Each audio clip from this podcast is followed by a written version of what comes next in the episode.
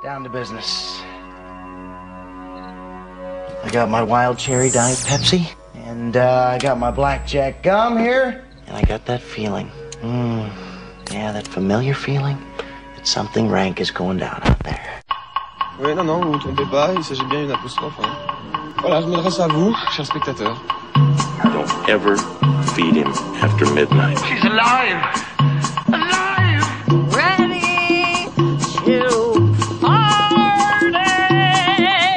I'm sorry, Dave. I'm afraid I can't do that. I'm a man! Well, nobody's perfect. Qu'est-ce que c'est C'est pas quoi faire. Les acteurs sont à l'aise dans leur personnage, l'équipe est bien soudée, les problèmes personnels ne comptent plus, le cinéma règne. Vers l'infini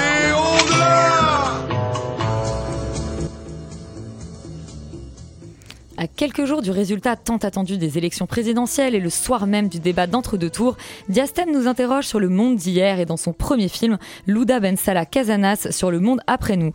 Malgré leur titre, aucun de ces films ne se déroule sur le terrain de la politique, contrairement à la nouvelle mini-série de David E. Kelly et Melissa James Gibson, Anatomie d'un scandale. Si les choses se passent mal dimanche, on aura des envies d'exil. Alors ce soir, deux films sentent bon l'été. On hésite encore entre la Croatie où Antonetta Alama Kuzijanovic pose sa caméra d'or pour son premier long métrage Murina et la Corse où Pascal Tagnani nous emmène passer les grandes vacances dans High Comet. Pour ceux qui auraient plus envie de sentir le terroir que l'été, il y a Ogre, le drame fantastique d'Arnaud Malherbe. Et si vous ne pensez pas pouvoir vous échapper assez loin, on vous conseille de voyager dans le temps, mais dans un passé fantasmé, celui de Bridgerton, le carton de Netflix qui revient pour une saison 2. Externe Nuit, c'est parti.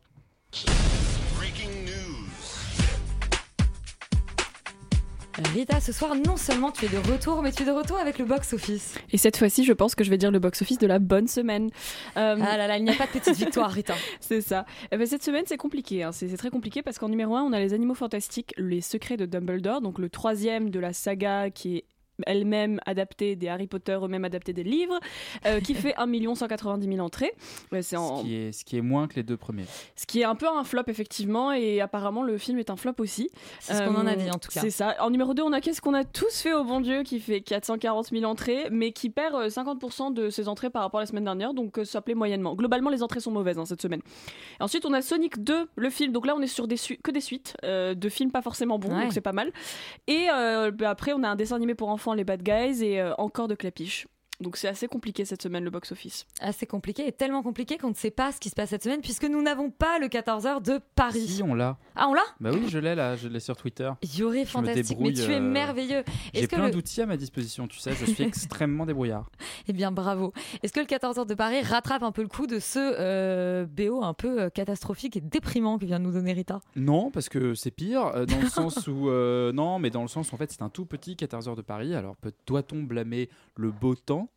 Euh, Doit-on blâmer les vacances scolaires? Doit-on blâmer le débat de l'entre-deux tours J'en sais rien, non. Euh, en tout cas, les chiffres du 14 heures de Paris, c'est le secret de la cité perdue qui est en tête avec seulement 842 entrées, donc ce qui est vraiment pas folichon. Nicolas Cage est- n'est donc plus si bankable Non, mais alors il est pas très loin, hein, mais il est en troisième place malheureusement. Euh, en deuxième place, il y a Murina, dont on vous parle ce soir. Enfin, un film du 14 heures de Paris dont on vous parle. Un talent en or massif, le film avec Nicolas Cage, Ah dont j'aurais adoré vous parler, mais que j'ai malheureusement Mm. ne pas dû voir pour aller voir un autre film dont je vous parlerai tout à l'heure. Lui est à 319 entrées. Tu te rattraperas la semaine prochaine, Yuri. Voilà, et euh, Ogre, un autre film dont on parle ce soir, est à 130 entrées. Comet, qui est d'un autre film dont on parle ce soir, est à 103 entrées. Et enfin, Les 100 dents, un film dont je n'ai pas entendu parler, fait pas, euh, même pas 100 entrées. Il n'y a même pas de blague à faire là-dessus. Il fait 98 entrées. seulement. Franchement, j'avais des trucs à base de croquer et tout, mais je vais éviter. Je ne suis pas Laurent. Euh, on t'embrasse, Laurent, toi qui es loin de l'autre côté de l'Atlantique. Oui, parce que quand j'ai dit il est loin, on avait l'impression que c'était un peu petit ange parti trop tôt. Mais déjà, la semaine dernière, euh, on avait l'impression qu'il était mort, alors qu'il était, il était, il était pas mort. Mais tu vois, finalement, Alors, je crois que cela, on t'entend on pas. t'a pas entendu Solal. Ah Ah, Ah, j'ai dit même on s'il t'entend. en, oui. est plus proche que nous. Oh. Mais c'est pas genre gentil. C'est vraiment pas très gentil. Mais tu en vois, fait, comme il écoute pas l'émission, il saura pas que t'as dit ça. C'est ça qui est bien. Nos chroniqueurs truc n'écoutent pas l'émission, mais en tout cas, vous voyez que quand vous n'êtes pas là, vous me manquez terriblement et je vous fais des petites dédicaces.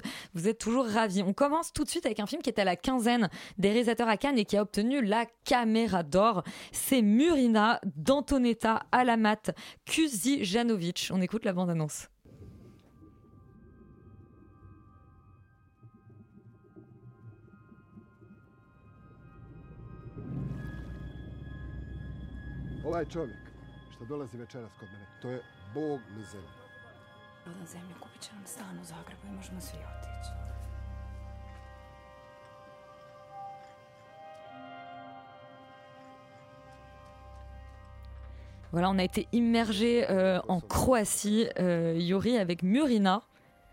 La Oui. caméra d'or de Cannes. On va peut-être expliquer, parce que je suis pas sûre que tout le monde sache ce que c'est qu'une caméra d'or à La Cannes. Caméra d'Or, c'est une compétition, on va dire, cross-sélection. Compétition, voilà, cross Euh, sélection. dans le sens où c'est- un jury qui va voir tous les premiers films de toutes les sélections confondues et qui décerne euh, le premier, euh, enfin le prix du meilleur premier film. Voilà, ça, s'appelle la Caméra d'Or. C'est un prix qui est euh, à Cannes très euh, convoité parce que euh, justement euh, euh, toutes les sélections se l'arrachent un peu en disant euh, cette année c'est nous qui aurons la Caméra.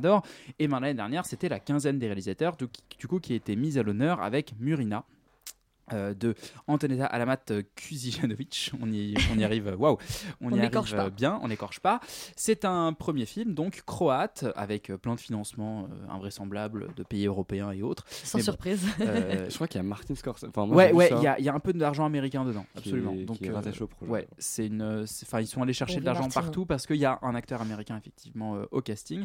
Euh, ça se passe dans un petit euh, village paumé euh, de Croatie euh, et donc euh, la protagoniste euh, est donc une jeune femme euh, qui vit avec ses parents et son père veut vendre euh, plus ou moins la propriété à euh, son ancien ami américain et euh, qui vient un peu visiter et qui, qui se croit un peu chez lui, quoi, en gros, qui est avec ses, manières d'américain, quoi, finalement, comme on les connaît. Euh, et euh, ça va créer du conflit, de la tension euh, et du drame dans cette famille déjà bien dysfonctionnelle à la base. Voilà. Ouh, t'es- t'es le roi du teaser, hein, Yori. Ouais. Euh, bah, c'est comment dire, c'est c'est plus ou moins. moi, Alors comment dire, euh, Murina, ça veut dire murène euh, parce qu'elle chasse également euh, la murène, cette jeune femme. Euh, je l'ai vue euh, en juillet dernier, hein, donc là j'avoue que mon résumé, euh, bah, je l'ai vu à Cannes. Ah. Ouais, moi je. Tu voulais je- ajouter quelque chose au pitch, Félix? Bah non, mais il y a- il y, a un espèce de, de triangle amoureux qui se met en place. Mais oui, je- mais je il est plus. amoureux. Il il y a pas. Enfin, alors j'ai dormi, mais il y a. non, mais bref. Dans le sens où. Non, mais voilà. Donc il y a, il y a un côté, effectivement, présence sulfureuse, vénéneuse de, cette, de, cette, de cet étranger qui vient dans la maison et qui, est, qui a un peu tous les, toutes les qualités que le père n'a pas, parce que lui, là, au contraire, le père a tous les défauts. Voilà. Donc, euh, effectivement, au sein de ce drame familial. Le va- triangle amoureux, c'est avec le père? Non, c'est avec Ah. l'américain. Ra- Rassurez-moi, s'il vous plaît. Non, non, mais voilà. Et le père étant extrêmement euh, violent avec, euh, avec sa fille. Donc il y a quelque chose de très, euh, de très freudien finalement peut-être là-dedans. Bon, j'ai assez brodé là pour euh, rattraper le temps euh, euh, qu'il Qu'est-ce faut qu'on Murina qu'on gagne aujourd'hui parce qu'on est peu nombreux. Euh, Murina, ça. Alors moi j'en ai un souvenir. euh, comment dire j'ai pas été emporté par le film, hein, je vais pas, je vais pas vous mentir, euh, notamment parce que je trouve qu'il est assez faible au niveau de son scénario et qu'en fait, euh, enfin voilà, je trouve que tout est un peu attendu au niveau de sa narration. On voit assez vite euh, le dispositif, la mise en place, le côté euh, cercle familial qui va être disrupté par l'arrivée de cet inconnu et elle euh, qui va projeter sur lui plein de choses. Oui, c'est un canevas assez. c'est voilà, c'est un canevas assez classique, Assez et qui ressemble, qui ressemble à, bah, à énormément de films. Mais bon, à la limite, ça, c'est c'est un peu embêtant parce que c'est classique. euh, c'est un peu embêtant parce que du coup l'exécution est assez froide. Je trouve qu'on est assez peu ému en fait pendant pendant le film. Il y a assez peu d'attachement en fait par rapport à cette euh, protagoniste qui parle assez peu et donc euh, on a assez peu accès à ses émotions. On a assez peu accès à ses aux raisons parce qu'elle a beaucoup d'accès de colère comme ça contre contre sa famille, contre tout le monde et on se pose la question mais pourquoi finalement à part que le fait que son père justement soit extrêmement autoritaire et que mais bon ça c'est un peu vite dit. Euh, là où je sauverais vraiment le film, moi, c'est pour euh, sa qualité vraiment purement plastique. Je trouve qu'elle a une manière de filmer la mer, euh, l'eau, l'océan, la lumière. Je trouve qu'il y a une très très belle moi lumière dans ce film, avec euh, des scènes, euh, des scènes sous-marines euh, assez hypnotiques, avec une scène où elle tombe en fait dans une espèce de puits que je trouve moi extrêmement réussi, où elle doit nager pour sortir. Enfin bref, où il y a vraiment des, où elle arrive à vraiment créer un univers visuel qui est pas sans rappeler celui de, de Plein Soleil avec Alain Delon, où on a vraiment voilà pareil ce même genre de truc, la Méditerranée, les gens beaux torse nu, qui font des trucs à la plage et en même temps il y a du drame. Enfin voilà, c'est un peu. Pardon? Non, pas du tout Make to My Love, dans le sens où euh, Make to My Love, il y, a de la- il y a de la passion, Mm. euh, il y, a, il y a un truc très charnel, alors que dans Plein Soleil, euh, il y a beaucoup d'ennui. Et c'est un peu la même chose ici. C'est-à-dire Il y a de qu'on l'ennui est, et, de la... et c'est assez effrayant quand même. Plein Soleil Oui. Bah, Moi, je me suis beaucoup ennuyé pour, pour le coup. Mais, Oui, mais euh, le personnage, est-ce que le oui, personnage oui, est mais, effrayant ouais, mais moi je, le- je compare, je le comparerais vraiment sur, sa, sur, sur, sur son dispositif, on va dire, euh, Ouais, esthétique, quoi, parce qu'on est vraiment, je trouve, sur, sur la même colorimétrie, sur le, sur, le même, sur le même esprit et sur aussi la, le même truc de, en fait, voilà, c'est un cadre extrêmement resserré qui va venir, euh, qui va être. euh, euh, comment dire, euh, dérangé par l'arrivée d'un personnage euh, extérieur. C'est un peu le, le- ce même, ce même ou la piscine. Enfin voilà, ce genre de, ce genre de, ce genre de film là. Toujours de la mer et de l'été, quoi. Exactement. Et mais voilà. Et moi, je trouve que pour le coup, si on doit vraiment voir ça sous l'aune d'un premier film, euh, il y a, à mon sens, quand même un sens esthétique, un sens de l'image euh, qui, pour moi, est vraiment apporté à son crédit. Euh, Elle a pas volé sa caméra d'or. pour moi, elle a pas volé sa caméra d'or de ce point de vue-là, parce qu'on a vu quand même beaucoup de premiers films aussi à Cannes qui étaient moins convaincants, euh, notamment certains réalisés par des actrices françaises. Euh, et on, est, on, était, on était quand même pas hyper bien servi sur la sélection de l'an dernier. Et ce film-là, pour moi, méritait au moins ce, ce coup de focus, en tout cas, ce, ce zoom pour, sa, pour sa qualité plastique, davantage que pour son scénario. Après, je pense que c'est un genre de film qui peut plaire à certaines personnes qui aiment bien euh, ce genre de drame un peu psychologique, parce qu'ils peuvent projeter énormément euh, euh, ce qu'ils pensent des personnages, parce que les personnages ne parlent pas beaucoup, donc finalement ils sont là, oulala, là là, en fait, le personnage est en train de vivre quelque chose de très dur, alors que bon, le film montre pas vraiment ça, mais c'est ça, ça, moi c'est un truc auquel je suis assez insensible, dans le sens où ça, ne, ça, ça, ça peine à m'émouvoir, mais voilà, moi je, je, je le recommanderais si vous voulez en fait découvrir... voilà le premier geste en fait de cette cinéaste. Et si vous voulez un peu être curieux sur un film croate euh, parce que vraiment c'est de, de oui j'ai pas vu grand chose cette semaine mais c'est clairement mieux que ce que, que ce que j'ai vu euh, euh, après. Donc, Donc tu as, tu as par découvert une comparaison- cinéaste prometteuse pour... mais en tout cas, en tout cas, voilà, elle, elle, est- elle, elle filmait bien euh, des choses euh, qu'elle connaît. Euh, je sais pas trop comment le, comment le, comment le résumer mieux que ça. Euh, réécoutez plutôt le début de ma chronique, il est un peu plus pertinent que cette fin qui, qui tire Qui en longueur, vraiment, Qui prend l'eau, et, et vraiment, je trouve ça. C'est quoi cette suis, je suis, mais je, mais je sais pas, bah, d'habitude, Elisabeth fait des grands signes pour m'arrêter, donc moi je ne m'arrête Non, pas mais là. t'avais l'air tellement bien lancé. T'avais l'air tellement Bah, bien écoute, lancé que je, je- je ne t'interrompais pas. Euh, mais merci d'avoir autant parlé. Non, mais c'est- c'est c'est hyper gênant, quoi. Je, je suis gêné pour moi-même. Je suis gêné de moi-même, en fait. Je suis On gêné ne- on l'est de pas ma toi. présence autour de ce- cette Il table. ne s'arrête plus. Félix, est-ce que tu rejoins Yuri sur Murina, un premier film prometteur, mais pas complètement abouti et surtout pas mal d'ennuis Euh, ou- surtout sur la deuxième partie, ouais. De la chronique ou de, ouais, je sais pas, non, de, de ta phrase. Euh, bah, alors moi je l'ai vu aujourd'hui, donc du coup c'est beaucoup plus frais dans ma mémoire. Euh, et c'est vrai qu'effectivement je rejoins Yuri sur le côté euh, très programmatique et déjà vu en fait du film.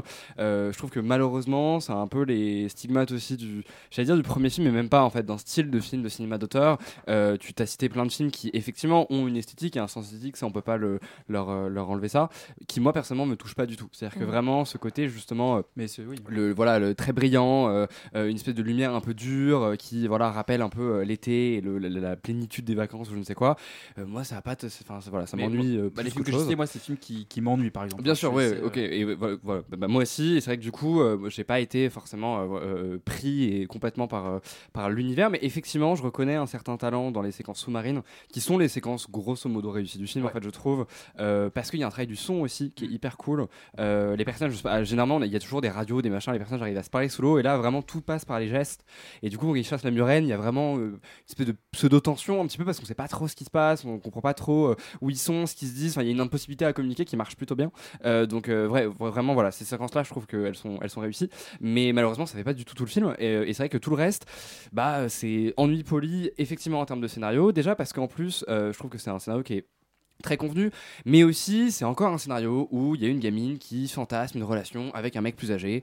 Et j'avoue que euh, moi je commence à en avoir marre un petit peu de. En fait, on raconte toujours ces espèces de, de, de même histoire où la, en fait la mère euh, était plus ou moins amoureuse de ce mec-là et du coup elle, elle va Ouais, projeter la même ça, chose, ouais. machin, et du coup il va y avoir des jalousies entre la mère et la fille et tout. Tout ça, je m'en fous en fait. En fait, Euh, c'est- oui, c'est dé- c'est déjà vu, mais je trouve pas ça forcément mal fait. Enfin, dans le sens où je, ça, ça- il y a d'autres films euh, cette année à Cannes qui m'ont beaucoup plus horripilé sur ce genre de mise en place. Là, en fait, j'ai trouvé qu'il y avait quand même un truc un peu, un peu glauque, quoi, et que c'était pas justement, c'était pas euh, euh, glorifié ou glamourisé. C'est-à-dire que même si tout est un peu beau et scintillant et bleu et, et et ensoleillé. Il y, a- il y a quand même un fond, euh, un fond de caisse un peu dégueu, quoi. Je sais pas. Oui, mais euh, peut-être pas assez dans ce cas-là, mais effectivement, et ça c'est vrai que c'est entre guillemets une qualité, je trouve que le film a pas l'espèce de prétention qu'ont certains films français d'être extrêmement charnel et dans un espèce de rapport. euh, Je sais qu'il y avait un film avec Vincent Cassel qui était comme ça, qui était infernal, où il draguait plus ou moins une espèce de. Un de- moment d'inattention. Ouais, voilà, exactement. Ah Et- oui, un moment d'égarement, je crois. Ouais, enfin, le titre est extrêmement Je crois que c'est insultant. un moment d'égarement, ouais, Euh, Enfin euh, bref, et je trouve que c'est pas du tout, on n'est pas du tout dans, ce, dans effectivement cette espèce d'approche-là. Il y a une approche qui est extrêmement euh, euh, euh, en retrait en fait par rapport à, à ça, et donc ça c'est assez agréable. Mais en- enfin néanmoins, j'ai l'impression qu'en fait qu'on peut raconter la même histoire avec si c'était par exemple le fils de ce mec-là. Enfin tu vois, je- avec quelqu'un de, de, de- de- du même âge. où On n'est pas Carrément, obligé d'être ouais, dans ouais. cette espèce de, rapport minant, de fantasme, parce qu'il s'agit de ça par rapport à cette espèce de d'homme plus âgé qui peut potentiellement changer sa vie parce que elle est prisonnière de son père ou je ne sais quoi. Voilà, tout ça, j'ai l'impression Ouais. que c'est convenu, déjà vu, et en plus, j'ai pas l'impression que ce soit des dynamiques de personnages euh, que j'ai envie de voir vraiment à l'écran parce C'est que pas bah, c'est pas hyper moderne et voilà, je trouve qu'il y a quand même quelque chose euh, dans le fond et qui est pas suffisamment peut-être rejeté par le film pour venir euh, me enfin que je trouve ça, ça pertinent et pas forcément euh, dérangeant. Bref mais euh, et sinon j'ai un petit problème de mise en scène même du coup sur les séquences qui ne sont pas sous-marines parce que on est quand même en Croatie les paysages sont magnifiques et comme d'habitude on les filme pas vraiment et on est toujours focus sur le personnage c'est très flou en arrière-plan et je trouve ça dommage de pas avoir cette espèce de, de, voilà de volonté de, filmer un peu plus justement cet espace par moment. Voilà on se fait plaisir on a un petit plan large mais bon c'est quand même pas suffisant et je trouve ça je trouve ça dommage parce qu'en plus il, il- il est question dans le récit de, de cette espèce d'espace qu'on va abandonner. Je trouve ça voilà dommage de pas vraiment montrer ce lien euh, à l'écran euh, de ce personnage cet espace. Qu'est-ce que ça représente? Une prison et en même temps quelque chose de- d'un espèce de paradis un peu désespéré. Et voilà je trouve qu'il manque quelque chose aussi là. Euh, après est-ce que ça a volé sa caméra d'or? Je ne sais pas. J'ai pas vu tous les premiers films à Cannes. Euh, c'est pas du tout terrible mais c'est vrai que bon euh, j'ai quand même une sensation de déjà vu euh, euh, et je trouve qu'en plus c'est un peu le de stéréotype du film voilà croate mais bon ça peut être euh, voilà une autre euh, un autre pays un peu reculé où euh, ils font pas non plus énormément de films et d'un coup il y a un film qui pop et il ressemble un peu aux autres parce que c'est toujours un peu la même histoire c'est les mêmes esthétiques c'est la même manière de filmer. Enfin bref voilà ça c'est je trouve ça dommage d'avoir un côté très générique justement euh, par rapport à ce film. Je vous le conseille pas mais c'est pas non plus euh, voilà une catastrophe. Donc si vous voulez euh, perdre votre argent allez-y vous faites comme vous voulez. Vous êtes adulte maintenant. Il est temps de prendre votre envol. Il est temps de plonger. il est temps de plonger Eh bien, écoutez, euh, plonger dans l'eau euh, bleutée de Murina. Le deuxième film on- dont on parle, il n'y a pas de transition, dont on parle ce soir, c'est Le Monde après nous de Louda Ben Salah euh, Casanas. On écoute la bande-annonce avant d'en discuter avec Rita et Solal. Quoi Putain. Non, non, j'aurais pas. Tu le prends. Maman Labridi, tu prends ce que donne ta mère. Voilà. Oui, oui, c'est bon. Tu prends. Oui Qu'est-ce que t'écris en ce moment? Un roman. Tu crois vraiment que tu vas emmerder les lecteurs avec tes problèmes? Et c'est une vraie question. Euh, Rita, Le Monde après nous, pour le coup, on est à Paris, si je ne me trompe pas. On est entre Paris et Lyon et je trouve ça très marrant que, ça- que cette bande-annonce là on l'ait arrêtée sur euh, ce que tu crois que tu vas vraiment emmerder les lecteurs avec tes problèmes parce que c'est de l'autofiction ce film. Euh, donc c'est un premier long métrage euh, si je ne dis pas de bêtises. Tout à fait. C'est l'histoire de Labidi qui est de Labidi qui est donc originaire de Lyon euh, où ses parents tiennent un café, ses parents qui sont euh, originaires d'Algérie si je ne dis pas de bêtises, qui ont immigré en France. Et il cherche à publier euh, son livre sur la guerre d'Algérie à Paris. Donc il a fait des études de lettres. Euh, il semble être plutôt assez, il, semble avoir été plutôt brillant pendant ses études et avoir été repéré par un éditeur. Donc il se fait suivre, il a un agent et un éditeur qui le pousse à écrire. En parallèle de ça, il est livreur Deliveroo pour euh, subvenir à ses besoins à Paris. Il vit en coloc, euh, pas vraiment, enfin il vit dans un, dans un tout petit studio avec un ami à lui qui squatte. Et un jour qu'il est à Lyon euh, chez, sa, chez sa famille, il croise une fille qui s'appelle Elisa dans un café. Il l'aborde et tombe peu à peu amoureux d'elle. Donc Elisa est étudiante à Lyon et lui, il habite à Paris. Donc ils vont commencer à faire un peu des allers-retours et finalement, en fait, elle va emménager avec lui à Paris. C'est un peu voilà, les histoires de struggle et de, de, de, de- de galère. De galère. Voilà, merci Rita. C'est les histoires de galère de, de ce couple à Paris euh, et de leur entourage proche. Alors, vu que c'est un premier film, ça a vraiment le cahier des charges rempli des défauts de premier film. C'est-à-dire que c'est un scénario qui est un peu brinque-balance, surtout que vu que c'est de la- de l'autofiction, et ben en fait ça se sent parce qu'on sent que lui dans sa tête il sait ce qui s'est passé dans cette ellipse et comment est-ce que ces deux personnages sont devenus plus proches, mais nous on le sait pas. Donc en fait on a un peu l'impression que l'histoire d'amour est d'une de certaine manière un peu téléphonée, dans le sens où moi j'y crois pas trop au fait qu'ils se soient rapprochés aussi vite et qu'ils aient emménagé aussi vite. Et en plus il y a un moment où on nous donne leur date de naissance et on réalise que elle, elle est née en 98 et lui en 92, si je dis pas de bêtises. Enfin, il y a une assez, euh, il y a une différence d'âge quand même. Et vu le, le- le- comment est-ce que le film évolue, c'est assez étonnant de voir com- justement comment est-ce qu'il évolue quand ensuite on a, on a conscience des âges qu'ils ont. Parce qu'au début du film, en fait, ils ont un peu l'air d'avoir le même âge. Surtout que c'est Louise Chevillotte, la, la comédienne. Il me, je Ouais, qui, a- crois. qui a- qui est plus née en 92, je pense. Bah écoute, en tout cas, c'est ouais, assez, assez marrant comme, euh, comme dynamique. Et puis au-delà de ça, c'est un film qui veut parler de qu'est-ce que c'est, et moi c'était le sujet qui m'intéressait principalement, qu'est-ce que c'est que d'être euh, français, française, d'origine maghrébine d'une manière ou d'une autre, mais qui ne ressemblant pas à un maghrébin. Donc la Bidi, euh, en le voyant, tu peux, tu peux penser qu'il est sicilien, comme tu peux penser qu'il est méditerranéen, ou même juste français un peu bronzé globalement. Et il le dit, il le dit, ça, je, suis d'origine algérienne, mais ça se voit pas sur mon visage. Et en fait, ça, ça aurait été un des traits les plus intéressants à suivre dans ce film, à mon sens, parce que euh, dès qu'il parle de ça, c'est br- c'est brillant. Dès qu'il parle de ça et de, et de son rapport à ses, ou de, de son non-rapport tout simplement à ses origines, de, du fait que c'est même pas une question qui se pose, euh, dès qu'il parle de ça et qu'on qu'on revient à le- au sujet principal qui était qu'il écrit un livre, parce qu'en fait, il laisse complètement tomber le projet de livre, euh, il se fait embaucher à droite à gauche, il, c'est un peu, un, un, un- magouilleur pour avoir des sous, ce qui est compréhensible parce qu'en fait, il en a pas et que sa meuf est étudiante et que donc il doit se débrouiller pour qu'ils habitent tous les deux à Paris, ce qui est pas sympa, ce qui est pas simple. Mais en fait, dès qu'on s'éloigne du sujet de, de lui qui écrit son livre, euh, ça devient un peu. Ça essaye d'être une comédie, mais moi j'ai pas trouvé ça si drôle que ça. Ou alors une espèce de drame romantique, donc ça a du mal à trouver son ton. Et c'est dommage parce que je vois vraiment le potentiel et pour le coup j'ai hâte de voir ce qu'il va faire ensuite ce réal. Euh, parce que euh, il y a des scènes de, de- joie pure et de- de- d'exaltation, notamment mises en musique, des, des scènes de soirée qui sont super bien mises en scène et qui donnent envie d'être avec eux et qui sont très agréables et qui attirent le regard. Mais le scénario à côté ne suit pas. Et je saurais même plus te dire si le film a duré 1h20 ou 2h, pour être honnête, je l'ai vu il y a- quelques semaines, euh, parce que je n'arrivais pas à, poser un ton ou, ou un format dessus. Et c'est très dommage parce que pour le coup, il a été pensé pour l'écran, il est vraiment très très beau ce film esthétiquement. Et le personnage de la Bidi, c'est vachement, euh, pour convoquer un truc très très simple et basique, mais un peu l'étranger euh, de, de Camus qui sait pas trop ce qu'il fait, qui se laisse porter un peu de tous les côtés. Et parfois il essaie de prendre une décision, mais souvent c'est des décisions foireuses. Euh, mais donc voilà, globalement, c'est pour moi c'est à regarder parce que c'est mignon, c'est ça fait de mal à personne et c'est c'est pas mauvais. le nivellement par le bas, etc. ennui, on est là.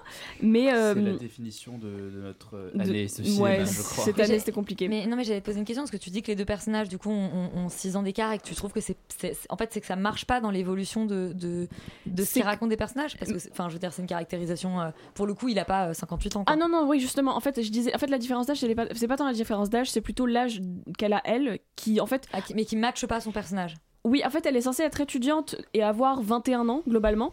Et vu son, sa trajectoire. Je- en fait, je, je veux pas spoiler, donc c'est pour ça que je dis pas, mais vu sa trajectoire à elle, j'ai du mal à comprendre. Et euh, enfin, quand- vraiment, quand ils ont dit la date de naissance, en plus, le moment où ils le disent, c'est assez symbolique, je me suis dit, bah, ok. Le cinéaste a oublié ce que c'était qu'avoir 21 ans. Mais en fait, c'est son histoire, c'est sa vraie histoire, ce qu'il a vécu. euh, donc c'est vraiment tout ce qu'il a raconté, c'est l'histoire de lui et sa meuf. Et Solal, Bravo toi, tu ne sais pas encore ce que c'est avoir 21 ans. Euh, non, Ça, c'est très dur, ça, ai, de- euh, 19, euh, mais euh, je suis beau comme si j'en avais 21, donc c'est pas grave. pas très beau à 21 ans, généralement, mais. Bon. Bah, C'était une blague, pour c'était toi. une blague.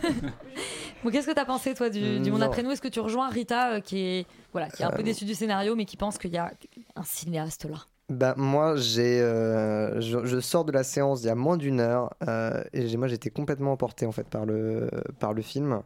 C'est-à-dire que je, je trouve que c'est un film d'une sensibilité assez rare et à la fois d'une humilité euh, assez importante. C'est-à-dire que je pense que, en fait, je pense que Luda Ben Salah euh, Casanas, pour euh, l'appeler par son nom complet, a euh, pas tenté du tout de, faire un film formel. Je pense que c'est même pas que, même l'idée de, faire un, film ou de marquer par son film n'est même pas présente. Et ça, c'est très très très agréable parce que du coup, ça, ça apporte vraiment de la vérité en fait à, à- à ce qui nous est raconté. Et après, moi, au niveau de, je parlais de l'ellipse au début, en parlant de leur histoire d'amour, je, je t'avoue, moi, j'ai pas trouvé que c'était un problème quelconque en fait, parce que j'arrive assez facilement à m'imaginer ce qui a pu se passer, parce qu'en fait, j'ai pas l'impression que ce soit le sujet du film en fait. J'ai même pas l'impression que ce soit un film qui essaye de se catégoriser dans un genre, euh, dans un ton en particulier. Je pense que c'est simplement un film qui essaye de retranscrire ce que c'est que d'être euh, à la fois un espèce de mix un peu étrange entre euh, un prolo et un bobo en, dans les années 2020, quoi, en gros. Et, je, pense que c'est vraiment un film qui essaye, autant que faire se peut, de faire de la poésie du quotidien, comme pourrait euh, l'être, je sais pas, la, photographie de, de, de Saul Letter, d'essayer de mettre en scène en fait cette espèce de, petite beauté des moments futiles euh, dans la vie de tous les jours. Et ça, c'est vraiment, je trouve que c'est vraiment un, un pari qui est réussi. Et euh, ensuite, il y a aussi, il y, a, quand même un procédé un peu formel dans le film qui, pour le coup, moi, je trouve réussi. C'est en fait la mise en abîme du film dans lui-même. C'est-à-dire que le personnage principal est romancier. Donc, un romancier qui n'arrive pas, euh, en tout cas au début, à faire éditer ses romans et qui galère, et qui est chauffeur, enfin non, qui est livreur euh, Uber Eats. Et donc, euh, le, le- livre qu'il finit par écrire dans le film porte le même titre que euh, le film. Et en fait, c'est ce qui permet en fait euh, à la fin de comprendre que en fait depuis le début c'est l'autofiction assez naturellement sans avoir à se renseigner en réalité. Et il y a justement ce procédé-là, c'est-à-dire que quand sa, quand euh, copine euh, lit le bouquin pour la première fois, c'est là que l'écran euh, titre apparaît et en fait le, film est dédié à sa réelle copine. Et donc ça c'est un procédé qui en fait va mettre euh, à la fois en abîme le film dans lui-même et en même temps euh, révéler en fait que le personnage c'est lui et c'est vraiment quelque chose d'assez euh, que moi j'ai trouvé d'assez beau et tout même tout le rapport aux parents euh, etc je trouvais justement que c'était un film qui travaillait assez bien au contraire ses ellipses. Euh, notamment il y a parce qu'il y en a, plusieurs en fait au fil du récit puisque c'est un peu c'est un peu hétéroclite. En fait on sait jamais exactement si c'est écoulé six mois deux mois c'est même pas préparé ni rien. Et ça disons que ça au lieu d'être un truc assez linéaire, un peu chiant, comme on a souvent l'habitude d'en voir, ça devient une espèce de, de, de, de portrait plus que d'un moment ou plus que d'un récit en trois actes avec début, milieu, fin. Ça devient justement juste simplement, je vais faire un portrait de moi, comment je vois ma vie, et euh, si ça vous intéresse, tant mieux, sinon tant pis. Et je trouve que si, pour, pour peu qu'on y soit un peu sensible, ou pour peu qu'on partage un petit peu la même vie que lui, bah, ça en fait un super film. Bon, eh bien, tu as été emporté par Le Monde après nous, premier film de Louda Ben Salah euh, Casanas. Ce soir, il est beaucoup question de monde, puisque le film d'après s'appelle Le Monde d'hier, et c'est pas un premier film pour le coup. Euh, c'est un long métrage de Diastème. On écoute la bande-annonce. Pas de bonnes nouvelles, Madame la Présidente. Je viens d'avoir communication de la dernière vague de sondage qui sera publiée demain. C'est pas bon du tout. C'est-à-dire? Willem est en train de creuser l'écart, Elisabeth. Gaucher, nous connaissons, mais bon, il vient de notre camp, nous devons. Ce pays restera dirigé par un républicain et c'est le plus important. Un site d'information russe va lâcher une bombe au lendemain du premier. Sola, je ne vais pas te demander une critique comparée de Le Monde après nous et Le Monde d'hier. Euh, tu viens de nous donner ton avis euh, très élogieux sur le monde, dithyrambique sur Le Monde après nous. Est-ce que tu as été aussi emballé par Le Monde d'hier ou le passé euh, Ce n'est pas ta tasse de thé. Non, euh, pour faire simple, non, non, euh, c'était. On s'arrête là. C'est ouais, voilà. hein, écoutez, on peut passer à la chronique suivante. Non, non, en fait, euh, bah alors le monde d'hier, c'est un, ça s'inscrit un peu dans cette espèce de, de genre qui est assez populaire en ce moment euh, en France, qui est euh, le thriller euh, politique. Et euh, bah même là-dedans, c'est raté quoi. C'est vraiment, je trouve, le principal problème. C'est-à-dire qu'en fait, ça raconte, c'est un espèce de c'est un peu. En fait, Léa Drucker joue une espèce d'alter ego de François Hollande, c'est-à-dire que c'est un, c'est une présidente qui arrive à la fin de son mandat, qui ne peut pas euh, se présenter, euh, enfin qui n'a pas pu se présenter aux, élections parce que son ancien premier ministre l'a doublé, et elle sait, elle sait par ses services secrets, pardon, euh, que donc le candidat de son parti euh, ne pourra pas euh, gagner l'élection parce que il y a une bombe médiatique qui va lui tomber dessus dans quelques jours et que donc c'est forcément le candidat d'extrême droite qui est genre un espèce de Éric Zemmour plus plus genre vraiment vraiment facho qui va remporter l'élection On peut l'être plus. Euh, vraiment là c'est c'est vénère hein, vraiment euh, bon euh, mec est néo-nazi, assumé, on est dans un truc. euh, Voilà, non mais quasi. Très vraiment, il y a vraiment des moments où il remet en, en question le code civil, quoi. Donc on est vraiment, c'est pas, c'est pas des lol, quoi. Et, et donc elle doit prendre la décision de qu'est-ce que je dois faire s'il me reste, allez, trois semaines, ça, trois semaines avant la passation de pouvoir. Qu'est-ce que je peux faire pour l'empêcher d'arriver au pouvoir coûte que coûte, parce que sinon c'est vraiment euh, la merde, comme disent les jeunes. Et bah de 21 ans. Et, euh, Et de 19. Et de 19. Mais euh, voilà. Et le problème, c'est que là, moi, le pitch que je viens de vous raconter, bah, moi, ça m'intéresse de ouf et j'ai envie de voir ce film. Et c'est pas le film que j'ai vu. Parce que le film que j'ai vu, c'était un peu Les Feux de l'amour à l'Elysée au bout de 30 minutes. Et c'était vraiment, vraiment pas bien. Entre Euh, euh, la candidate socialiste et le candidat d'extrême droite? Absolument pas. Et Ah, bien. heureusement, mais ça aurait, ça aurait pu faire une super comédie un peu à l'orange sanguine. euh, ça aurait pu être super. La sodomie en moins, ou pas, comme vous voulez. Ça. Oui, écoute. Non, non, mais. Euh, on laisse ce blanc. J'avais pas de phrase directe, tu vois, pour, pour non, enchaîner. non, non, non. En fait, moi je trouve que vraiment le, le problème, c'est que euh, ma suspension consentie d'incrédulité a été euh, vraiment violée au bout de 30 minutes. C'est-à-dire que je, je déjà, j'ai vraiment, vraiment du mal à croire qu'il puisse euh, euh, exister euh, euh, une espèce de- d'histoire d'amour un peu euh, euh, étrange entre euh, la présidente et son euh, secrétaire général. Euh, donc c'est-à-dire globalement entre François Hollande et Emmanuel Macron. hein, si on garde en fait le- les personnages inspirés hein, dans le film, hein, donc moi j'y, j'y- ouais, j'y crois quand même un peu, mais j'y crois moyen.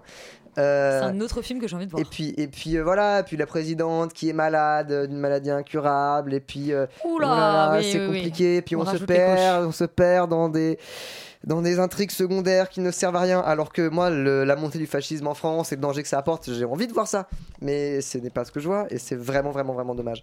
Donc, euh, il n'y a même pas vraiment d'intérêt ni esthétique ni euh, formel à aller voir ce film parce que quand je dis c'est les feux de l'amour à c'est vraiment vraiment les feux de l'amour à l'Elysée ça fait partie de ces films aussi où le compositeur s'est fait chier à composer euh, une putain de suite euh, orchestrale qu'on a mis au générique de fin. Donc euh, c'est vraiment vraiment il y a, y a rien il y a pas grand chose à sauver quoi.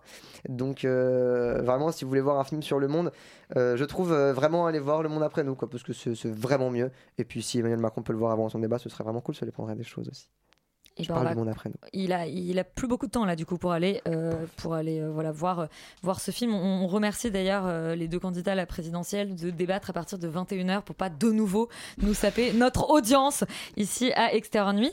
On va partir l'été en Corse avec iComet et Alban nous expliquera le titre juste après.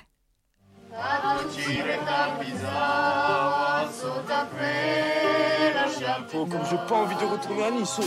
Ah, où tu viens d'arriver, qu'est-ce que tu dis? Tu viens d'arriver, tu peux déjà à la rentrée. Quoi, tu me fais penser à une déesse grecque? J'ai un cul logis. Au jambon, on passe Dégage-moi de là Ça y est. iComet, c'est donc un film euh, de Pascal euh, Tagnati qui se passe en Corse. Alban, il me semble que tu n'as pas percé le mystère du titre. Pas du tout. Malheureusement, c'est le, c'est un des mystères qui plane encore euh, pour ma chronique et je pense pas vouloir euh, vraiment le, percer. Donc effectivement, euh, comme tu l'as dit, c'est Pascal Tagnati, c'est sa première, son premier long métrage en tout cas. On le connaît en tant qu'acteur, notamment dans la loi, petit rôle dans la loi de la jungle.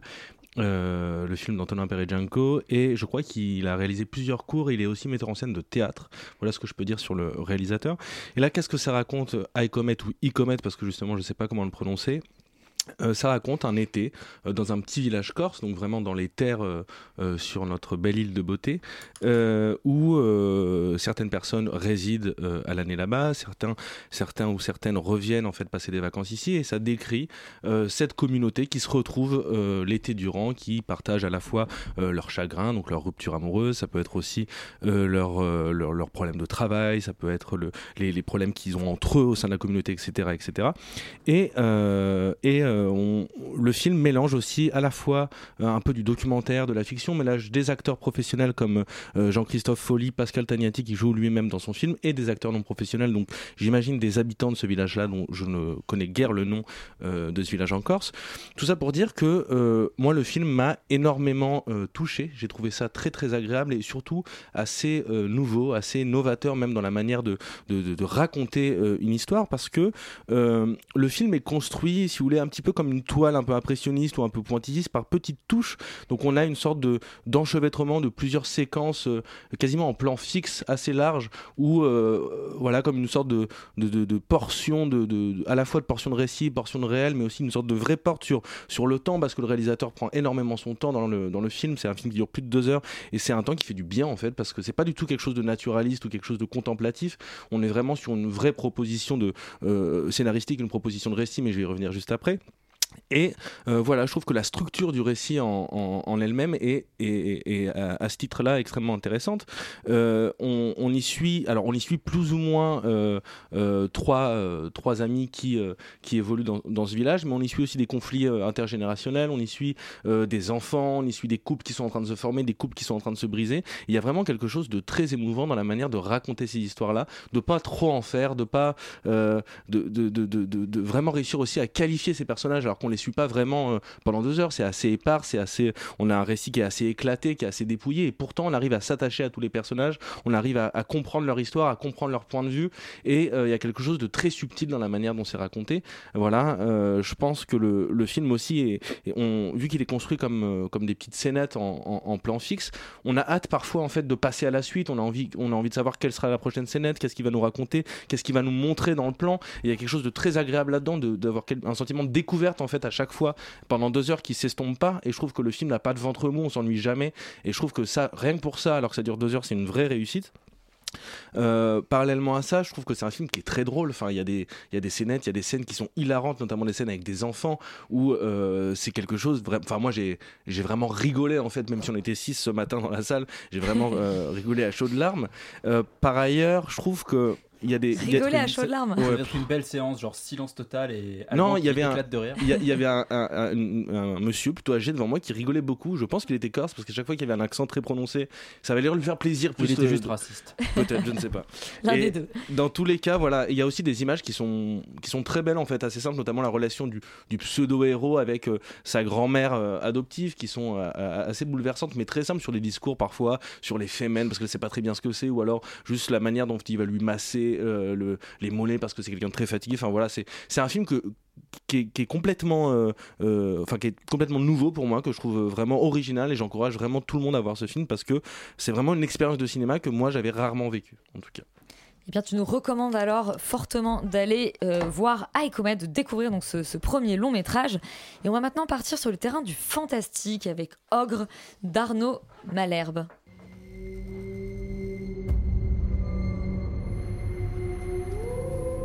Si vous saviez ce qu'on est heureux de vous voir. Ravi d'être là. Il s'appelle Jules et il a 8 ans.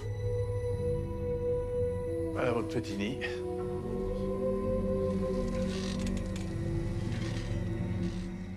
Ogre, donc film fantastique d'Arnaud Malherbe. Félix, est-ce que ça te fait plaisir de voir du genre français? Euh, bah, faudrait déjà que je le vois. Euh, fantastique, c'est un grand mot. Euh, bah non, mais voilà, c'est donc du coup. euh, Matinée. Euh, comme d'habitude, une énième production française qui se prétend fantastique mais qui ne l'est pas, qui essaie de raconter euh, une histoire euh, dramatique, poignante avec des thématiques extrêmement voilà marquées en fait pas du tout. Ça raconte l'histoire du coup de Chloé, jeune institutrice qui vient s'installer, enfin qui quitte la ville après un espèce de de passé un petit peu douloureux, grosso modo, euh, elle a été enfin, victime voilà, d'une relation euh, abusive et, et de violence conjugale euh, avec son, son ex-mari. Et euh, du coup, elle vient s'installer en campagne parce qu'elle a une, un, un poste en fait, d'institutrice du coup, qui, se, qui se libère. Euh, elle vient avec son petit enfant Jules de 8 ans. euh, et donc, du coup, elle est accueillie voilà, dans, ce, dans ce village. Tout se passe bien. tout est super. Les habitants font trop bader, mais on fait genre que tout va bien. Et d'un coup, progressivement, il y a des veaux dans la forêt qui sont mangés par une espèce de bête qui rôde. Euh, et euh, son fils, le soir, a une visite d'une créature toutes les nuits à sa fenêtre. Euh, donc du coup, voilà, il y a un peu des éléments euh, bizarres qui se passent et on commence à se poser euh, la question de est-ce qu'il n'y a pas un ogre, exactement qui rôde dans la forêt. Ça, c'est un résumé où j'ai vachement surligné le fantastique parce qu'en vrai, l'ogre, on le voit dans les 5 dernières minutes du film et en même temps, on comprend pourquoi on le voit que dans les 5 dernières minutes du film. C'est-à-dire que c'est vraiment une catastrophe de, de- en termes de design. Enfin, c'est juste, c'est c'est juste une, une leçon de non mise en scène sur comment ne pas filmer justement une figure et comment ne pas la rendre effrayante et juste ridicule. Et en fait, grosso modo, c'est voilà en fait je, trouve que ça a les mêmes problèmes que quasiment tous les films français euh, qui sont sortis justement et qui prétendent être du genre Euh, euh, déjà le traitement du fantastique au sein du scénario n'existe pas. C'est extrêmement répétitif. C'est-à-dire que je pense que en 1h40 de film, il n'y a même pas de quoi faire un court métrage. En fait, en vrai, Euh, je trouve que le, le, en plus l'élément fantastique, comme d'habitude, est justifié de manière extrêmement grossière. En mode, t'as vu, en fait, l'ogre, euh, il est en chacun de nous et il signifie euh, la, son, la, enfin, la relation abusive qu'elle a subie et machin Non. et des trucs comme ça. Et t'es en mode, mais ah, arrêtez, genre juste racontez-moi une histoire avec une créature fantastique. Et c'est pas forcément de justifier ça par euh, espèce de métaphore de je ne sais quel trauma familial ou, ou social ou quoi. Enfin, c'est une catastrophe. C'est aussi un film qui essaye de critiquer euh, le- le- l'exode rural, en tout cas le, le fait que voilà, le- les, les campagnes sont laissées à l'abandon, tout en représentant les campagnes comme un endroit extrêmement insalubre que moi personnellement ne me fait pas rêver et je comprends pourquoi les gens partent. C'est-à-dire que vraiment euh, tout le monde est trop bizarre. Les chasseurs sont en mode il y a une créature qui rôde, mais on ne vous dira pas quoi. C'est-à-dire qu'à chaque fois, c'est en mode il y a un problème. Et en fait, on- tu n'as jamais la réponse. c'est en mode, Mais communiquez, enfin, vous êtes des individus euh, normaux, juste euh, racontez-vous des trucs. Pourquoi ça devient une espèce de mystère? C'est trop bizarre. Enfin bref, euh, je, je trouve que là encore, il y, a il y a une espèce d'incohérence totale dans le discours et dans la représentation. Et surtout, euh, c'est un film qui...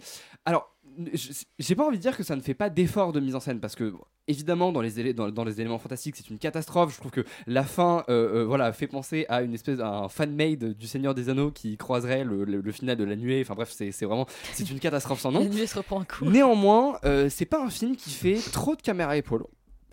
Et c'est pas un film qui, genre, ne montre pas l'espace. Donc, en vrai, il y a deux, trois trucs. Si j'ai deux, trois trucs à sauver, hein, je trouve que la, caméra est extrêmement classique, utilisée de manière presque. euh, datée en fait, mais je pense que de toute façon, et ça va être ma conclusion, je pense que le film et l'histoire en règle générale et le, fantastique qui est convoqué, c'est un fantastique qui est extrêmement daté. Euh, Enfin voilà, on, on a plus envie de voir, je pense, aujourd'hui, euh, des espèces de réadaptations des contes de Grimm ou je ne sais quoi. C'est-à-dire que c'est à la limite, ça a fait kiffer un peu les spectateurs des années 90 parce qu'il y a eu une espèce de vibe comme ça avec des réalisateurs qui faisaient un peu des films comme ça. Je pense qu'aujourd'hui, l'imaginaire justement fantastique, horreur et je ne sais quoi n'est pas situé du tout là-dedans. Et donc du coup, évidemment, en termes de scène, c'est une catastrophe. Néanmoins, c'est un film qui est plutôt correct et qui ne fait pas justement ce que je reprochais à la nuée, à savoir de la caméra à épaule, H24, à filmer les, les- personnages en gros plan et où on ne comprend rien. Ça veut pas dire que c'est bien, c'est une catastrophe, mais au moins, voilà, Arnaud Malherbe euh, essaye de faire quelque chose de classique, réussit 5% du temps, et c'est la seule, voilà, c'est le seul truc positif que je peux dire sur le film. Mais n'allez surtout pas voir ça. Yuri, est-ce que toi aussi tu regrettes d'être allé voir Ogre Bah oui, parce que. sur les bons conseils de Félix Oui, Alors non, je n'ai absolument pas conseillé ce film. on s'est retrouvés dans Non, la mais salle, oui, bien sûr, bien sûr, Félix, bien sûr. Euh, C'est un complot. euh, c'est un complot, bien sûr. Euh, le- le Covid est un complot, quoi Non, le, le... Surtout Paul Walker est is alive. non, le vrai ogre, euh, c'est le film hein, qui a bouffé deux heures de mon temps, qui me les rendra jamais. Euh, parce que non, moi, enfin, non, non, non, la, la nuée par rapport à ça, comment dire, c'est, c'est, c'est quoi C'est Citizen Kane. Je sais pas comment, c'est comment, comment- comment dire ça autrement, quoi. C'est, c'est, c'est- je n'ai rien à dire sur ce film tellement il n'y a rien dans ce film en fait. C'est une, euh, c'est une histoire qui aurait pu s'écrire sur un post-it qui dure 1h45. Elle n'a aucun intérêt. Euh, Il n'y a aucune causalité de rien. Euh, ce village dont on essaye de nous montrer un peu la réalité dure sociale, parce que tu comprends, euh, c'est horrible, les campagnes se meurent, il n'y a plus de service public. Franchement, c'est un village comme on en voit dans le jeu du loup-garou, hein, c'est ce genre de truc. les villageois contre les gens de la ville, et il y a des loups qui rôdent dans les bois, et le maître du jeu dit que la petite fille se réveille. Enfin, il y a vraiment un, un délire un peu comme ça, où, euh, où on ne croit pas du tout à ce village, en fait. Enfin, peut-être tout, tout, tout fait faux, euh, euh, sous, sous prétexte que c'est du fantastique, on peut introduire un peu des gros trucs, genre les villageois contre les gens de la ville. Ils disent vraiment, genre, une fille de la ville, enfin, vraiment des espèces d'expressions que personne ne dit, tu vois. Genre, tu dis, ouais, je viens de Grenoble, tu dis pas, je suis une fille de la ville, enfin, ça n'a- aucun intérêt. Tu dis pas ça toi-même, Yuri? T'es un garçon non, de la moi, ville je suis pas un gars de la ville, moi. Moi, je suis. Enfin bref, tu comprends parce que la campagne, c'est quand même pas pareil que la ville. Enfin, il y, a y vraiment ce genre de réflexion hyper poussée dans le film, et, euh, et, et ce qui fait que en fait, le film est assez hyper décevant et la métaphore. euh, on la sent venir à des milliers de kilomètres. venir, venir dès le pitch, moi. Et euh, c'est un et du coup c'est et, et du coup effectivement la, la fin est particulièrement gênante par rapport à ça parce qu'il y a une espèce de truc effectivement un peu euh, limite super héros du gamin qui du coup euh, combat l'ogre euh, Ah, avec un, avec un super pouvoir euh, digne de bah, de des oiseaux Euh, enfin voilà quoi c'est c'est très très très très très décevant mais j'en attendais rien en même temps hein, mais j'ai un peu le seum de pas avoir vu Nicolas Cage à la place je voilà je le replace ici Tu le que- verras la semaine prochaine. En attendant, effectivement, euh, on vous déconseille à tout prix euh, d'aller voir Ogre, surtout si vous avez pour projet de partir vous installer autre part qu'en ville, en étant des gens des villes.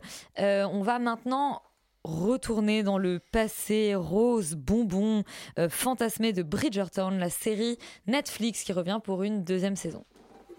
Dearest reader, it has been said that competition is an opportunity for us to rise before our greatest of challenges. This is the season the Viscount intends to find a wife. You honestly just did that. I believe I did. Bridgerton qui change de personnage principal pour sa deuxième saison, comme tu vas nous l'expliquer, Léa.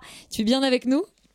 Oui, je suis là, Elisabeth, est-ce que vous m'entendez? Mais on t'entend très bien, on est comme ça chez Extérieur Nuit et chez Radio Campus Paris, on fait maintenant appel à nos chroniqueurs à distance. Et oui, je suis présentement euh, donc au Royaume-Uni entre 1811 et 1820, puisque c'est à cette époque que se déroule la série des chroniques de Bridgerton, donc euh, le, le temps béni de la régence anglaise euh, pendant laquelle le, roi George III avait complètement perdu la boule et c'était donc son épouse, la reine Charlotte, qui régnait sur la cour. Euh, une série signée euh, Shonda Rhimes, euh, qu'on ne présente plus, elle est à l'origine de Grey's Anatomy, de How to Get Away with Murder, et donc maintenant les chroniques de Bridgerton.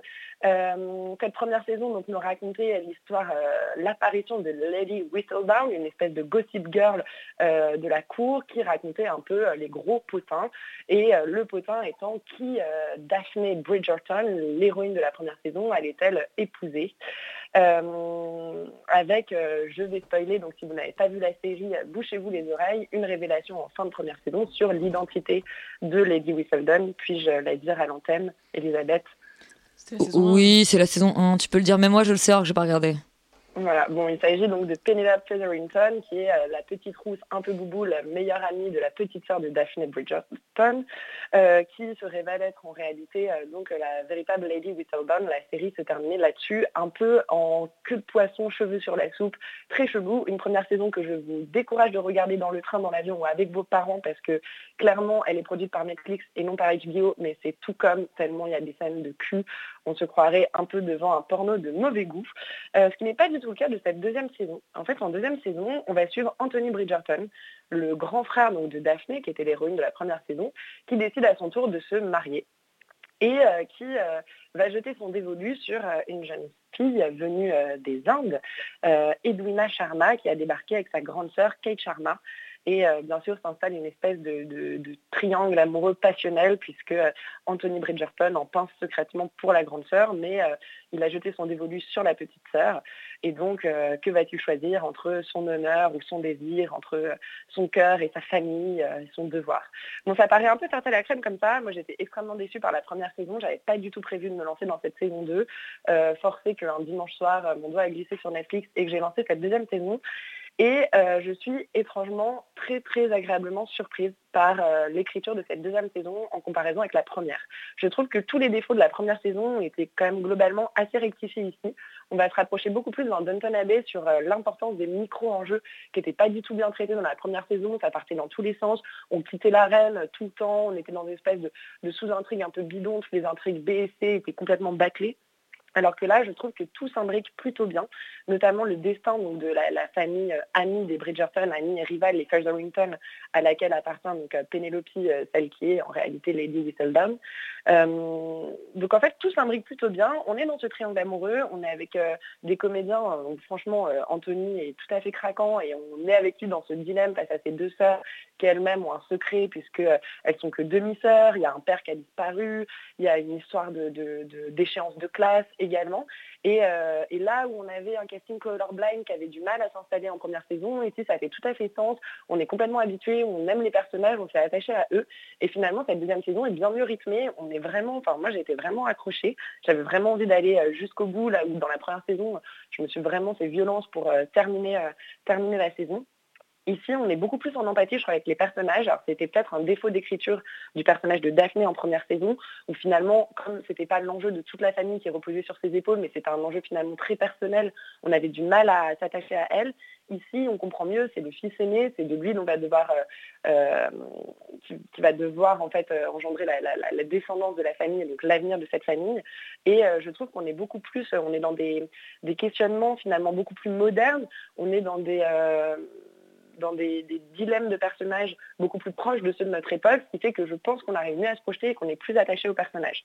Euh, le rythme aussi est, bien meilleur, ça avance euh, bien mieux et euh, les intrigues sont bien plus resserrées dans des, questionnements sur voilà à quoi ça sert de faire du, du, du people, du gratia, du, du voici, du gala, en veux-tu, en voilà, si c'est pas pour faire avancer la cause des femmes. Bon, alors c'est traité très faiblement en, en tout au long de la saison, mais il y a quand même aussi cette question du rôle des femmes dans cette société, puisque finalement c'est la reine Charlotte qui règne sur cette cour, et que euh, cette idée du gossip est finalement très superficielle et qu'ils ont envie de faire changer les choses et de faire changer le statut des femmes qu'on force quand même à se marier pour euh, avoir une voix euh, dans la société. Donc j'ai envie de vous encourager à voir euh, cette saison 2 euh, des chroniques de Bridgerton, à savoir que vraiment je pense que cette saison 2 peut se consommer sans avoir forcément euh, Vu la première, bah, c'est la- ouais, c'est l'avantage de, ces, euh, de cette série qui, qui, où chaque saison change de personnage dans la famille principale. Rita, est-ce que tu es aussi emballée que Léa par cette deuxième saison de Bridgerton Et ben moi j'avais pas vu la première donc je sais pas ce qui m'a pris mais euh, en fait j'ai eu sur ma for you Mais page tu l'as vu avant de la regarder la 2 Pas du tout. D'accord. En fait, j'avais pas vu de rien de vu de, Brid- de Bridgerton, sauf que sur euh, sur TikTok, j'arrêtais pas de voir des, des montages avec les deux leads principaux. Et pareil sur Insta. mais voilà, mais le truc c'est que ça m'a donné envie euh, d'une certaine manière parce que ça avait l'air d'être un truc bien bien euh, une version un peu cheapos de Pride and Prejudice. euh, non mais vraiment avec de, de, de- le trope de passer de de- d'ennemi à amant et moi c'est des trucs qui me font bien marrer euh, pour euh, en deuxième partie de soirée quand je suis fatiguée. C'est exactement ce que ça a été. J'ai pas vu la saison 1 mais ça se comprend complètement. Il y a une espèce de récap sur Netflix de 3 minutes, euh, on comprend vite les enjeux, le diamant de la saison, blablabla. C'est bah en fait c'est pas mauvais vu que j'ai pas vu la une qui visiblement est désastreuse et il suffit que de voir dans le dans le récap de début de saison, euh, la différence de budget sur les costumes, sur les coiffures, sur le, le, le- le- le- la, production de manière générale et le design de- des décors, euh, on change du tout au tout. Et rien que ça, déjà, je pense que ça, c'est un, grand, grand upgrade. Mais au-delà de ça, en fait, oui, c'est plutôt bien écrit. Moi, j'ai j'ai pas- j'ai vu la moitié, j'ai pas encore tout vu. Mais c'est c'est vraiment pas mauvais, c'est même plutôt bien. Euh, Il faut pas s'attendre, ça reste un drama euh, axé sur des relations amoureuses, de cours, ce genre de choses. Mais moi, je suis assez friande de ce genre de choses. On avait parlé de The Gilded Age euh, il y a quelques semaines ici. Moi, j'adore. Du euh, créateur de Downton Abbey. Exactement. Euh, mais en fait, moi, je suis complètement fan de ce genre de, de choses où les enjeux sont tellement bas et tellement. Et moi, ça m'apaise presque d'avoir des enjeux qui euh, ne, ne, sont pas à la fin du monde et qui sont pas non plus euh, je vais mourir à la fin du mois, tu vois. Et j'aime bien euh, redescendre les enjeux et avoir des, des, des- des dilemmes qui sont certes des dilemmes moraux intéressants, mais qui sont pas non plus euh, des, des, trucs qui vont me casser le moral à la fin. C'est agréable pour se vraiment pour se détendre et, et puis surtout les, les accents et les, et les tournures de phrases. Et pour le coup, ouais, pour là j'ai trouvé ça très bien écrit. euh, Peut-être pas non plus du niveau effectivement de orgueil et préjugés, ce genre de choses, mais enfin les dialogues, il y a un goût du dialogue euh, dans cette saison. J'ai pas vu la une pour comparer, mais je trouve ça quand même très très intéressant. Voilà. Et ben on vous encourage à regarder cette deuxième saison de Bridgerton, même si vous n'avez pas vu la première et que vous découvrez la série via euh, TikTok comme Rita. La dernière série dont on parle ce soir, c'est Anatomie d'un scandale, euh, créé par David E. Kelly et Melissa James Gibson. Bande annonce. It meant nothing. It was just sex. Nothing's just sex. There's more. You're not telling me just to tell me. To unburden. Alban, tu ne connaissais ni le créateur de la série, ni les deux comédiennes quand tu t'es lancé dans Anatomie d'un scandale, qui est également visible sur Netflix. Tout à fait, comme euh, tu fais bien de le dire, alors que je l'avais dit hors antenne. Alors, je te balance. Non, mais c'est pour dire Ouais, que, euh, voilà, comme Rita qui n'a pas vu la saison de Bridgerton, finalement, il y a toutes les façons de Ouais. s'intéresser à un projet. Bah écoute, non, je connaissais ni le, le, les showrunners, enfin David Ekili qui apparemment, comme tu me l'as confié, a été sur The Big Shot et était aussi. Non, pas The Big, euh, Big Little Lies. Il était aussi sur The Big Shot, je crois. Ah oui, sur The Big Shot, ok. Et, euh, et Melissa James Gibson qui a travaillé apparemment aussi sur euh, House of Cards, mais je ne sais pas vraiment. Sur The Americans, je crois. ok, bah voilà.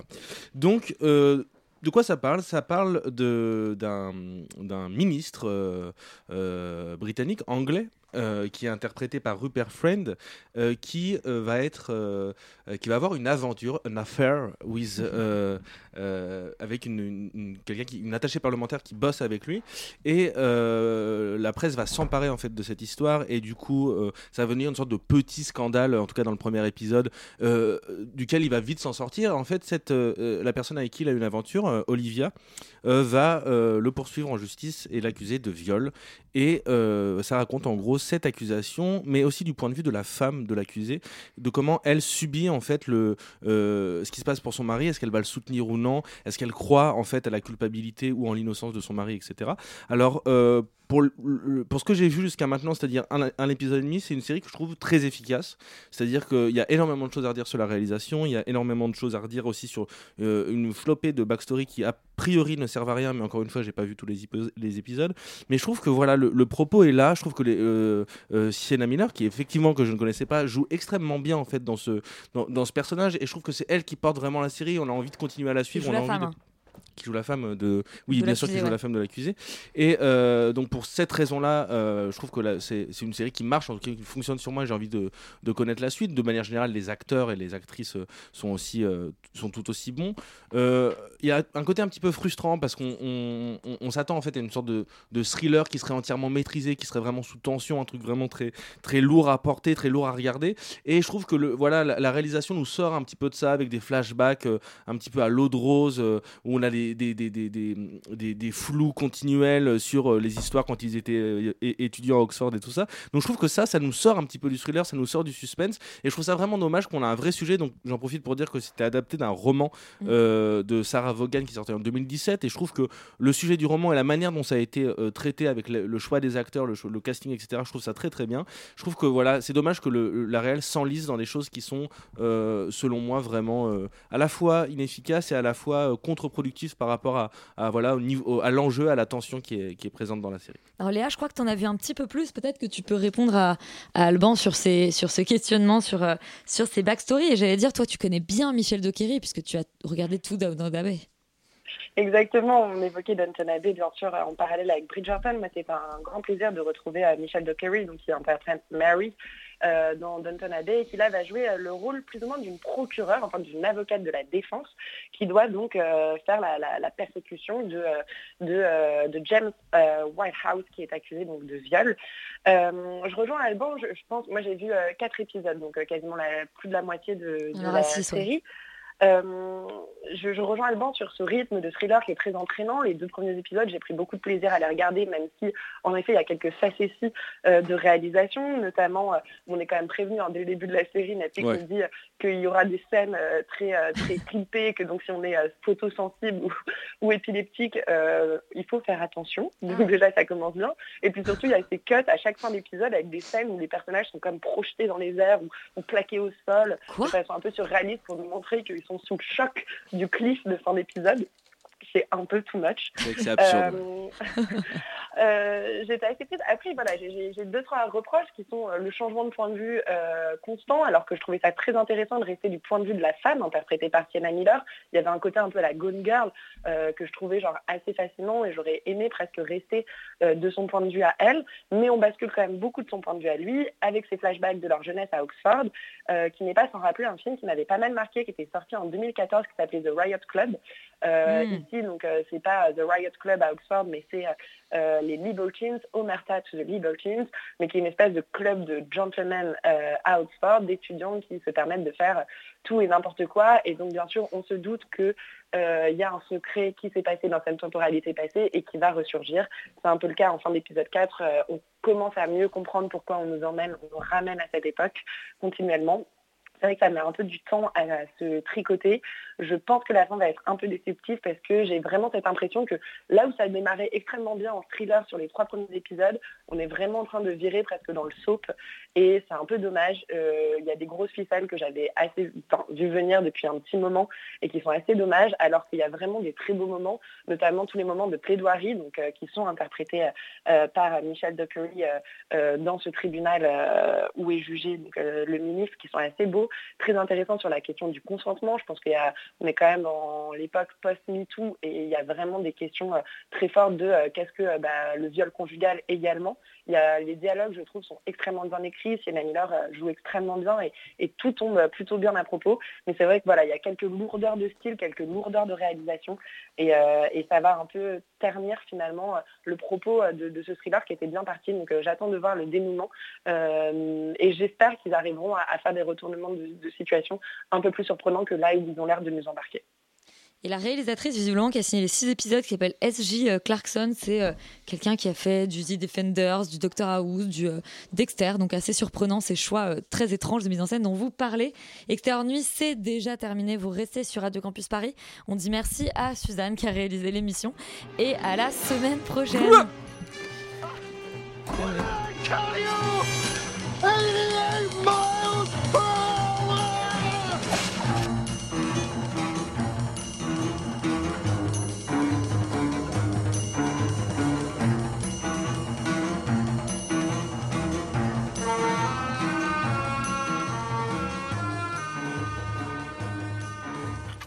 Radio. Campus Paris. Il est 21h.